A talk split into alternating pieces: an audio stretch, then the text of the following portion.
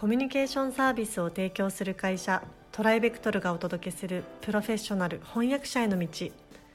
このポッドキャストでは将来翻訳者になりたいと考えている方々のためにプロの翻訳者になるためには何が必要なのか注目のトピックを交えてお届けします。この番組は企業大学研究開発機関向けの翻訳サービスを提供するトライベクトルが対応言語50カ国以上年間1万件以上の翻訳実績をもとにお届けします。えー皆さんこんにちは。プロフェッショナル翻訳者への道。えー今回もスタートさせていただきたいと思います、えー、富山さんよろしくお願いします。よろしくお願いします。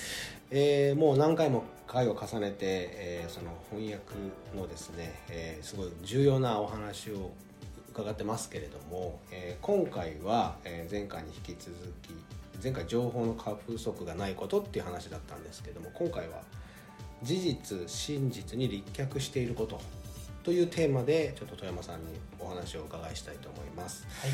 えー早速ですが、えーこちら一体どういう意味なのか教えてもらっていいですか？はい。えー翻訳者はあの原稿を例えば日本語から英語ですと日本語の原稿を読んで、うんその日本語を理解してでその日本日本語を適切な英語にまあ再構成していくわけなんですけれどはい。原文に忠実っていうことはまああの皆さんご存知ですよね。そうですね。はい。でも実らだけに忠実であっても事実や真実にあの、うん。即しているとは限らないっていうことがあるんですそれはちょっと具体的になんかこう例を挙げていただくことできますかねね。例えば、まあ、あるスタジオの様子を描写している文があるとします。はい。例えば文章がそのスタジオにはピアノエレクトーンドラムギタートロンボーンなどいろいろな楽器がありました。はい。っていうような文章で説明されているとします。はいはい。でこれを翻訳者は日本語には単数複数を明示する漢詞もなければ複数形の場合 S をつけるというような規則もないのでうん。数がわからないわけなんですね日本語だけを見たのでは。確かにそうですね。で翻訳者が小さいスタジオをあの文脈からイメージして、はい。それが当たってればいいんですけどはいはいはい。当たってない場合も出てくるわけ確かに確かすごい小さいスタジオをイメージしてピアノ1台ギター1台トラントロンボーン1台エレクトーンも1台しかないようなまあ高品位な小さいスタジオはい。をこう趣味の良いスタジオをイメージしてしまうとはい。英語にする場合全部「あ」がくっつくわけですね。はいはいはいはい。ところがはい。あの事実はもうちょっと大きなスタジオで、実際は違ったと。はい、ギターは3台、ピアノは2台エレクトーンは3台もあったと、はいはいはい。い、うことになるとそこそこ大きなスタジオになるわけですね。はい。そうなると、はい。あの名詞に S がついたりうん「あ」がついたりって分かれてくるわけです。なるほど。でこういう場合事実に立脚していないと原文に忠実であっても正確な翻訳にならないことがあるんうですね。んなるほどですね。そういう意味で事実を見極めないといけないとという必要が出てきますそれやっぱ事前にはやっぱりこうわからないことなんですもんね。そうなんです。これが難しいんですが、はい。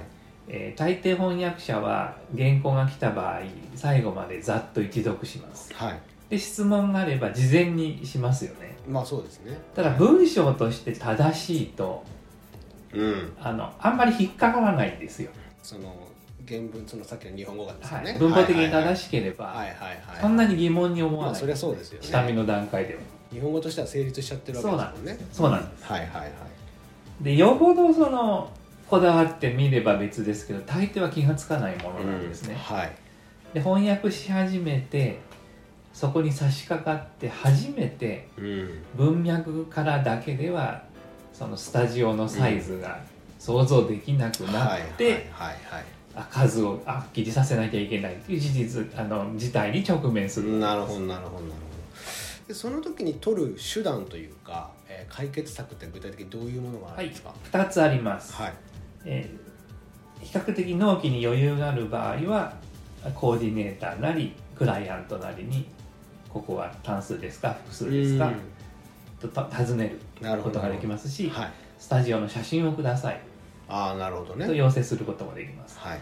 ただ大抵の場合納期は厳しいのでまあそうですね。問い合わせて回答を待っていたら納期が来てしまうことが多いんです。よ、はいはいはい。でそのような場合はあ2通り作っておいてあなるほどなるほど。あの中サイズ以上のスタジオの場合は各楽器を複数にしました、はい。えーもっと小さいスタジオの場合を想定して各楽器を単数として扱いました。うん。と2通り用意しておいて、えー申し送りを付す。うんうんこのなるほど2通りの対応ができると思います。なるほどなるほど。まあそれで逆の立場で、まあ、翻訳会社の翻訳コーディネーターという立場からするとやっぱりそういう対応ってすごいありがたいってことありがたいですね、うん。はい、構成の段階で初めてうん。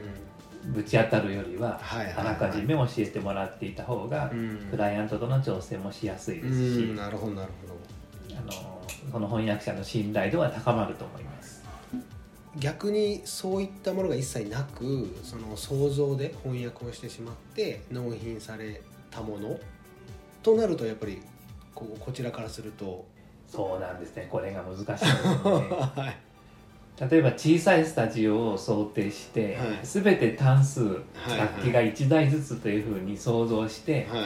綺麗な英語に仕上がっていると、はいコーディネーターも肯定者も気づかないかもしれない。あチェッカーもねそれでいい。よほどたどたどしい英語になってるはいなんだこれはってなるんですけど、はいはいはい素晴らしい英語になってしまうと気が付かないこともあるのでやっぱりその最も現場で原文に当たった翻訳者がはい。